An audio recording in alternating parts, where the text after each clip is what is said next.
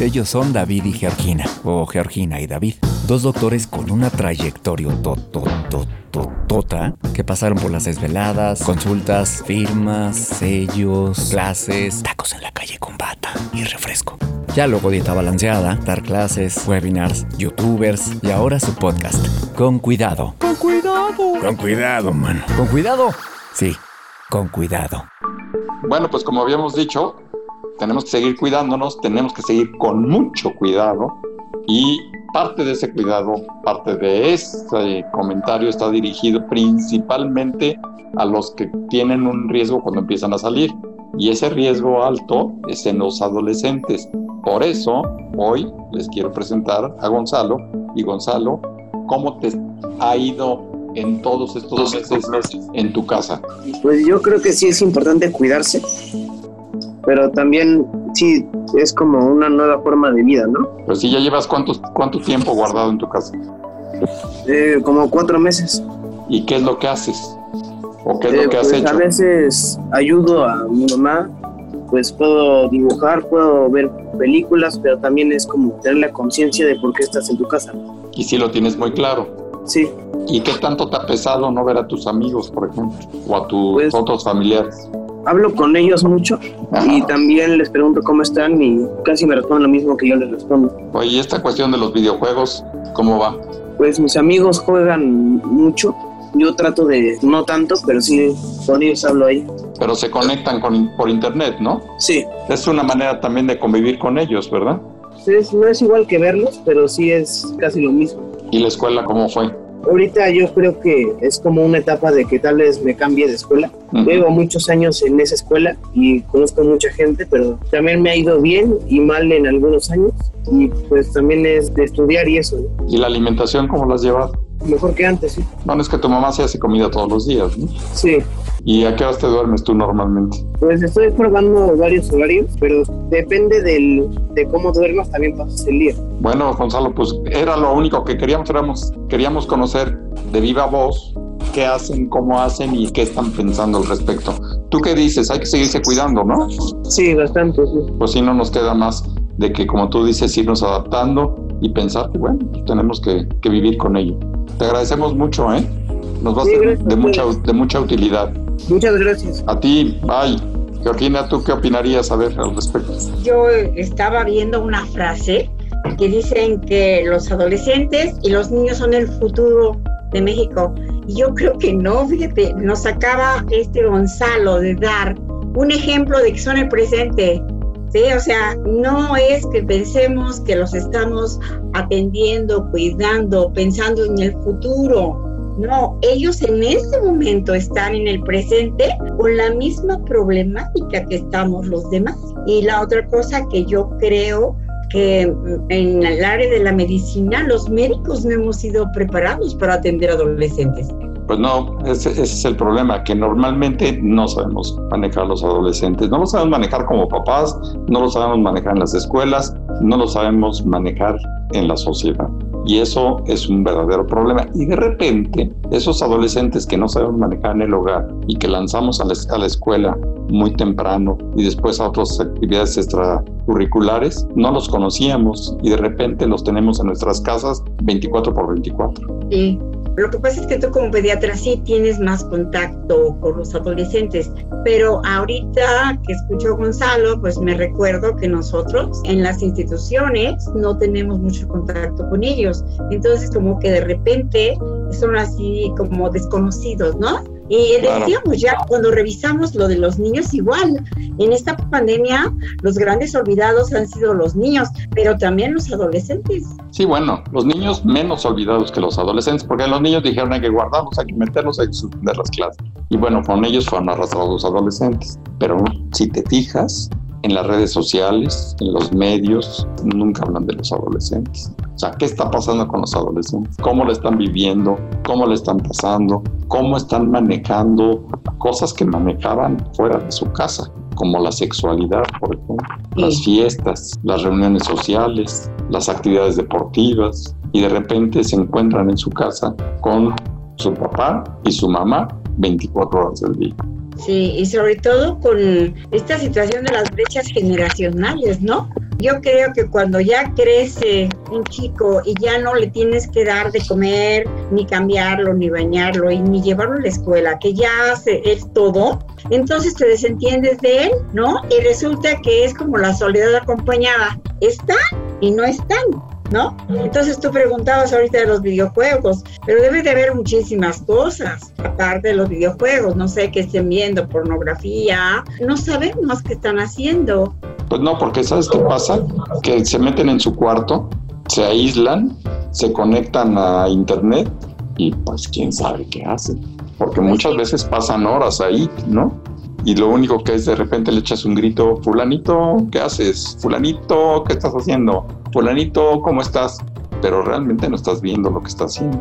Sí, yo creo que para que no delata, para que no nos esté molestando, entonces, pues ¿quieres tu iPad o quieres tu tablet? O sea, ¿qué es lo que quieres? Se le compra y se olvida uno de él. Pero también es complicado, a ver, tú ahorita eres mamá de un adolescente tienes tu trabajo y estás en home office. Y además tienes que pues, atender otras actividades propias del hogar, ¿no?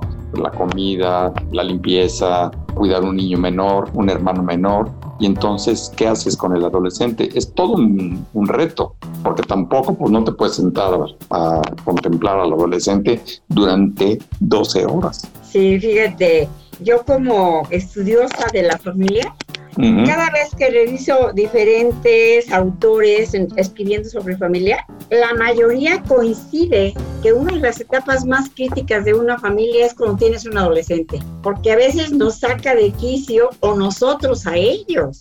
Entonces, e, esa es una etapa fuerte para la familia etapa de tener un adolescente, porque coincide con que ya mamá y papá ya son maduros. Entonces ya no es el niño con el que te puedas sentar a platicar, porque si quiere te platica y si no quiere te platica nada. No, y es cuando le dices, no te entiendo, pues él tampoco te entiende. Tampoco te entiende.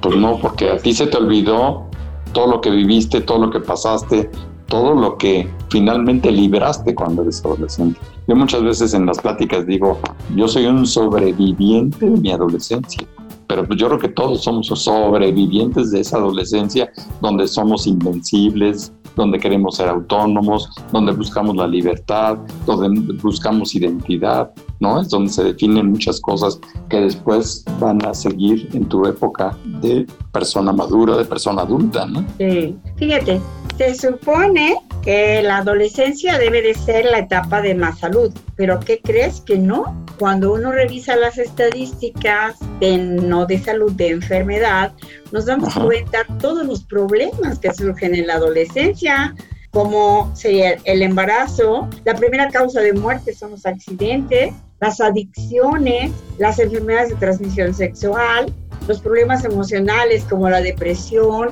que llegan hasta el suicidio. Entonces, pues no es tan saludable. Lo que pasa es que el adolescente se siente inmortal. Pero padecen cosas adquiridas. La realidad es que sí, los adolescentes se enferman poco, pero se accidentan, caen en adicciones o adquieren enfermedades de transmisión sexual que son también de alguna manera provocadas por ellos, ¿no? Y como tú decías también, pues etapas de depresión, que no forzosamente quiere decir que sean depresivos ellos, sino que es parte del ciclo de la adolescencia. Sí, porque son lábiles y bueno, nosotros no les hemos dado el suficiente cuidado, ¿sí? A estos chicos. Entonces, eh, esta época, por ejemplo, están así como en un cruce de caminos. Tienen que decidir por un lado que van a estudiar si van a trabajar, si en qué quieren trabajar. Por ejemplo, los que terminaron secundaria, los que terminaron bachillerato, ni siquiera se pudieron despedir de sus compañeros. No, no, de repente los metieron a un curso en línea. Y se terminó y se acabó, ¿no? Y como ahorita nos decía Gonzalo, él incluso va a cambiar de escuela. No saben ni seguramente ni a qué escuela va, ni cómo va, ni a quién se va a encontrar. Ahora vamos a suponer que yo soy, fuera una niña de 16 años en un cuarto de bachillerato y tenía mi noviecito al que veía yo todos los días. ¿Y ahorita qué hago? ¿Me conformo con el Zoom? ¿Me conformo con el WhatsApp? ¿Me conformo con qué? Eso es algo, una característica de la etapa de la adolescencia, entendiendo como la etapa entre los 10 y los 19 años, como lo define la OMS. Entonces, en esa etapa, el amor es muy importante. Amas a tus amigos, ahí aprendes a amar y te enamoras de otra persona y, como dices, en este momento, bueno, ya no lo voy a ver, nada más lo voy a hablar por teléfono, ¿ok? Y estoy pensando en qué va a pasar cuando regresemos a vernos otra vez. Entonces, el amor es muy importante en los chicos adolescentes. Sí, por supuesto, pero quién sabe cómo lo estén manejando ahorita. Y ahí es donde también existe el riesgo ahorita con el Internet sobre el acoso, ¿no? ¿Cuántos muchachos o cuántas muchachas estarán sufriendo en este momento algún tipo de acoso cibernético, por ejemplo? que nadie se va a dar cuenta. Ni ellos se dan cuenta, simplemente lo viven y lo dejan correr y lo dejan correr y lo dejan correr. ¿Estarán ahorita exentos de las adicciones, por ejemplo? Eso es lo que yo he pensado, o sea, que el adolescente es como un buen mercado de ventas, ¿no? Al adolescente se le vende pornografía, sustancias adictivas, alcohol, tabaco, videojuegos, son una presa para todo esto. Pero ¿qué estará pasando en relación a las adicciones? Esa sí, sería fácil de detectar en la casa cuando están viviendo 24 por 24. Cuando nada más entran un rato en la tarde a su casa o llegan a las 12 de la noche, etcétera, como salen muy temprano, en fin, se nos escapan muchas adicciones. En nuestras épocas de adolescentes era muy fácil olernos a cigarro, olernos alcohol, pero ahora hay sustancias que no producen ningún tipo de olor. No, recordarás el caso que yo publiqué en Facebook y a raíz de que te habías comentado que con el adolescente a veces los padres miran para otro lado. Cuando yo recibo, estaba en urgencia, recibo a un chico como de 17 años, bien vestidito, bien guapito, van y lo avientan al servicio de urgencias muerto. Cuando viene la mamá, yo le pregunto, señora, ¿a dónde fue? No sé. Señora, ¿quiénes son sus amigos? No sé. Señora, eh, ¿su hijo se droga o toma algo? No sé. Entonces, ignoran a, sus hijos, ignoran qué está pasando con ellos.